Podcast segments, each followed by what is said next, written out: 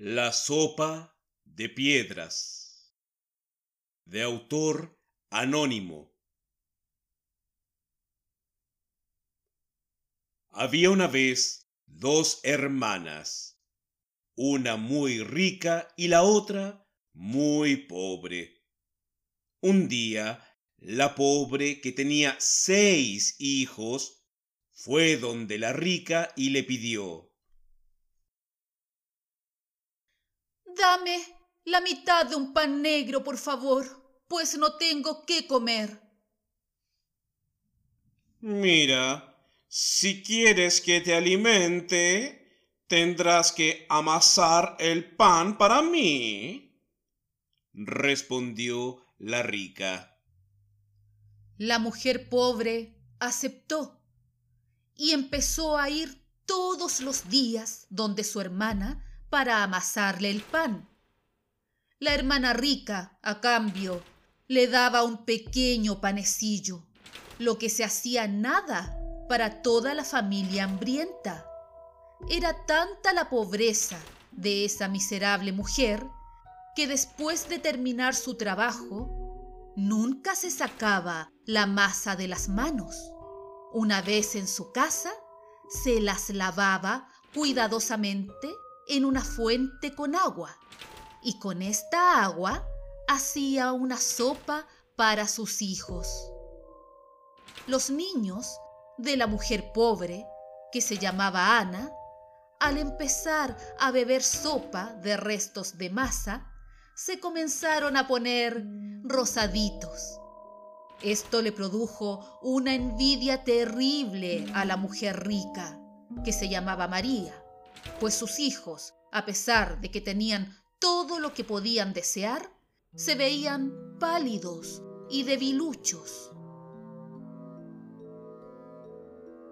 María decidió averiguar qué era lo que comían sus sobrinos que los mantenía tan rozagantes.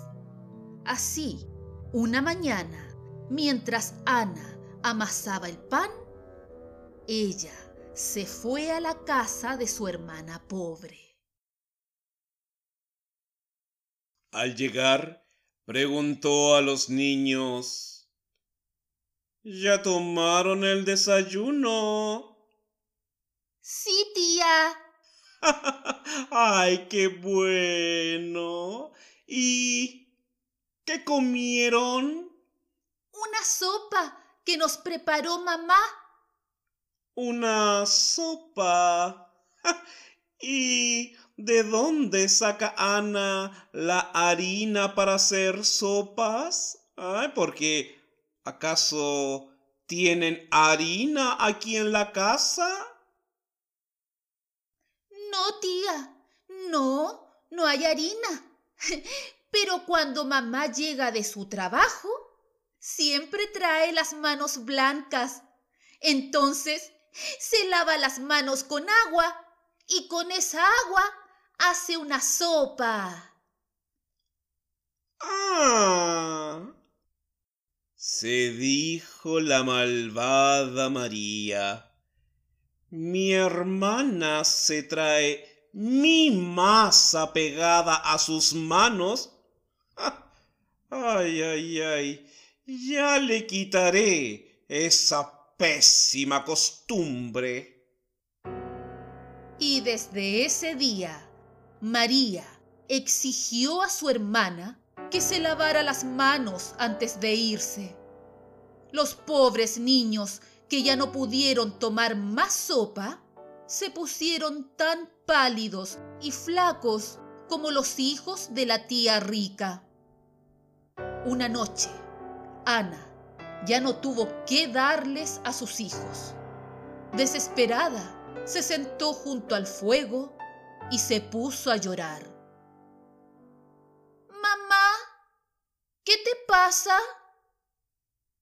La pobre mujer bajó la cabeza y se quedó callada. El mayor, al ver a su madre tan triste, creyó que estaba enferma y se quedó muy quieto para no molestarla. Pero Al final no aguantó más y comenzó a gritar. Tengo hambre, mucha hambre, tengo hambre. Y el menor, que para no preocupar a su madre se había sentado muy calladito en un rincón, se acercó a ella y abrazándola le dijo, Mamita linda, si supieras el hambre que tengo. Finalmente, madre e hijos se pusieron a llorar. De pronto, Ana se sobresaltó y pareció despertar de un largo sueño. ¿Niños? ¿Por qué lloran? Mamá, ¿tú sabes por qué lloramos? Tenemos hambre, hambre, mucha hambre. Nada de hambre. Yo tengo dinero y compraré un pedazo grande de carne. Mientras tanto, tú, Francesco, échale agua a la olla. Y tú, Giovanni, anda a buscar madera y enciende un buen fuego. Vuelvo enseguida. Y Ana partió a casa de su hermana María. Hermana, querida hermana, ¿por qué no me das un poquito de pan para alimentar a mis hijos? Por ningún motivo, hermana. El que quiera pan, que se lo gane. Te lo suplico. Por favor, María. Mis hijos se están muriendo de hambre. Ya, ¿y eso? ¿Qué tiene que ver conmigo? ¿Por qué me tendría que importar a mí? Yo siempre te he pagado por tu trabajo. ¿Ah? Yo a ti no te debo nada. Ana salió de allí completamente desesperada. ¿Qué voy a hacer ahora? ¿Qué les daré a mis hijos para que no mueran de hambre? Quizá, si se aguantan hasta mañana, les podría conseguir algo. Y mientras pensaba, caminaba y miraba al suelo, de repente se le ocurrió una idea. Eligió tres piedras bonitas y las envolvió en papel. Llegó a su casa y se hizo la que estaba muy contenta. Francesco, ¿fuiste a buscar agua? Sí, mamá. ¿Y tú trajiste la carne? Por supuesto. ¿Y tú, Giovanni, hiciste fuego? Claro, mamá. ¿Se demora mucho en cocerse la carne? No, nada, nada. Mientras yo preparo la sopa, ustedes vayan a jugar. Los niños partieron felices pensando en que luego comerían. Mientras tanto, Ana echó a cocer las tres piedras en la olla. Al cabo de un rato, volvieron los niños preguntando si estaba lista la carne. Ana les dijo que faltaba un poco y que se fueran a jugar. Pero los pobres niños estaban tan desfallecientes que ya no tenían fuerzas ni para jugar, por lo que se quedaron ahí sentados al lado de la olla. Cada minuto volvían a preguntar si estaba lista la carne y la madre les contestaba que aún tenía que hervir. Finalmente, los dos pequeños se pusieron a llorar. En ese mismo momento golpearon la puerta. Ana fue a abrir y se encontró con un hombre pobre que le pidió que lo dejara entrar. Lo siento, no tenemos nada para darle, pobre hombre. Oh, si no quiero que me dé nada, señora. Yo solo le pido que me deje calentarme ahí junto al fuego. Mamá, déjalo entrar, si ya va a estar lista la carne. Ana lo hizo pasar y el mendigo se sentó junto al fuego. Cuando se calentó bien, le dijo a la dueña de casa. Ah, eh, oiga, señora, eh, ¿no tendría un pedacito de pan para darme, por favor? Ay, buen hombre, no tenemos nada, ni siquiera un pedacito de pan. El hombre meneó tristemente la cabeza y dijo, Ay, ay, ay, Ana, Ana, Ana, yo sé que usted es buena, ¿ah? tiene su alacena llena de pan blanco. ¿Cómo no me va a dar siquiera un pedacito? De verdad, no tengo nada, señor, nada. Si tuviese, ya le habría dado algo. Bueno, ¿para qué le voy a insistir? Si no tiene pan, ¿por qué no me da entonces un pedazo de carne? Tampoco tengo carne. ¿Cómo que no? ¿Y qué hay en esa olla entonces? No hay nada de comer. Es cierto que hay algo hirviendo en ella, pero no es carne. Cuando los niños oyeron esto, se pusieron a llorar más amargamente que nunca. Pero señora, no haga sufrir a sus hijos. ¿No ve que tienen hambre? Si no tiene pan, ni tampoco carne, como usted dice, ¿por qué no me da entonces de ese vino tan bueno que tiene en la bodega? Ya basta. Usted se ha equivocado de casa. Yo no tengo nada de nada. Ah, pero ¿Y por qué no mata un cerdito? Eh, ¿No tiene jamón? ¿Ni queso? ¿O brócoli? ¡Oh! ¡Qué ganas de comer brócoli! ¿Por qué no me convida, Ana? No, no, no. No tengo nada de eso. Ana, vuelvo a rogarle que por favor nos dé a los niños y a mí algo de comer.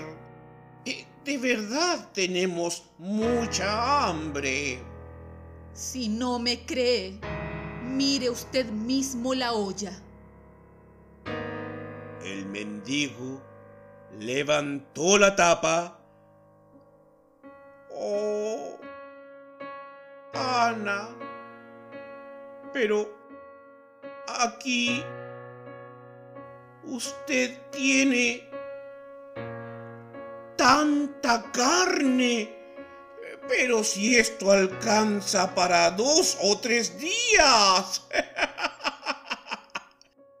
y sacó tres enormes trozos de carne. Los niños se abalanzaron sobre la comida.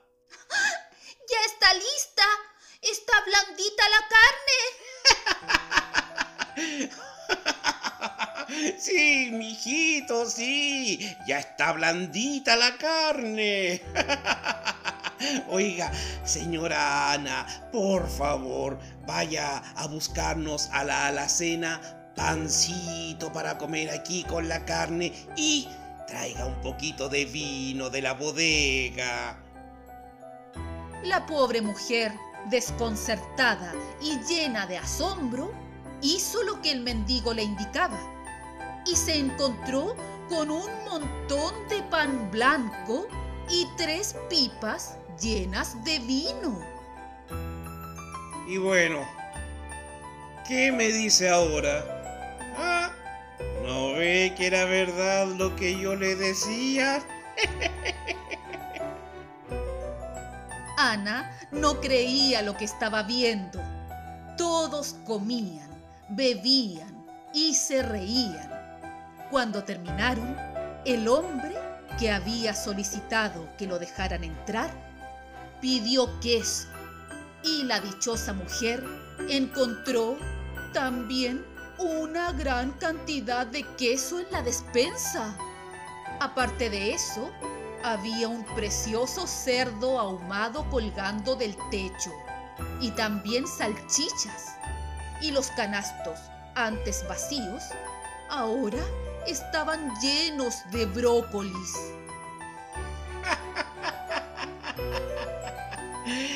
Ve que era verdad lo que yo le decía. Pero no le he mentido, no le he mentido. Yo le prometo que antes no teníamos nada, pues si hubiéramos tenido algo, no se lo habría negado. Sí sé, Ana, lo sé. Sé que eres buena y es por eso que ha sucedido este verdadero milagro. Eh, tus pobres hijos, porque tanto has hecho y que tanto quieres, no podían morir de hambre. ¡Oh! ¿Usted es... ¡Oh! Sí, Ana. Y he venido a ayudarte. Y en cuanto a tu hermana, ella va a ser castigada por haber hecho oídos sordos a tus ruegos. No, te lo suplico, no le hagas nada. Yo ya la perdoné. No corresponde ensalzar a los orgullosos. Como tú tienes un corazón tan bondadoso, no te faltará nada mientras vivas. Pero no pasará esta noche sin que arda la cosecha de tu hermana, mueran sus rebaños y su casa sea reducida a cenizas. Luego de decir esto, el mendigo abandonó la estancia y desapareció. A la mañana siguiente, Ana supo de la desgracia que le había ocurrido a su hermana. Todo lo que había dicho el visitante se había cumplido. Se le quemaron la casa y las cosechas, y en el incendio murieron todos sus animales. Así María, que había sido rica, se quedó más pobre que ninguna. No le quedó ni una vaca, ni una sola oveja, ni tan solo una cabra. Y además se quedó sin casa. Del día a la noche, la malvada María y sus hijos se vieron sumidos en la mayor de las miserias. Y como la mujer había sido siempre muy mala y egoísta, ahora nadie quería ayudarla. Tuvo que salir a recorrer las calles pidiendo limosna, pero todos le volvían la espalda y no le daban ni un céntimo. Hasta que finalmente María llegó a casa de su hermana Ana. Hermana, ¿No me darías un trozo de pan? Claro, hermana, todo lo que quieras. Aquí tienes pan, carne y vino. ¿Y dónde están tus hijos? ¿Mis hijos? ¡Ay, Dios! Mis hijos murieron de hambre. Pobre hermana, ¿por qué me mientes? ¿Crees que si me pides para ellos, yo no te voy a dar? Es que yo fui tan mala contigo y con tus hijos que pensé que tú te vengarías. Ve a buscar a tus hijos y tráelos a vivir con nosotros. Compartiremos todo lo que tenemos con ustedes. María lloraba de alegría y de arrepentimiento. Luego fue a buscar a sus hijos, a quienes Ana quiso tanto como a los suyos.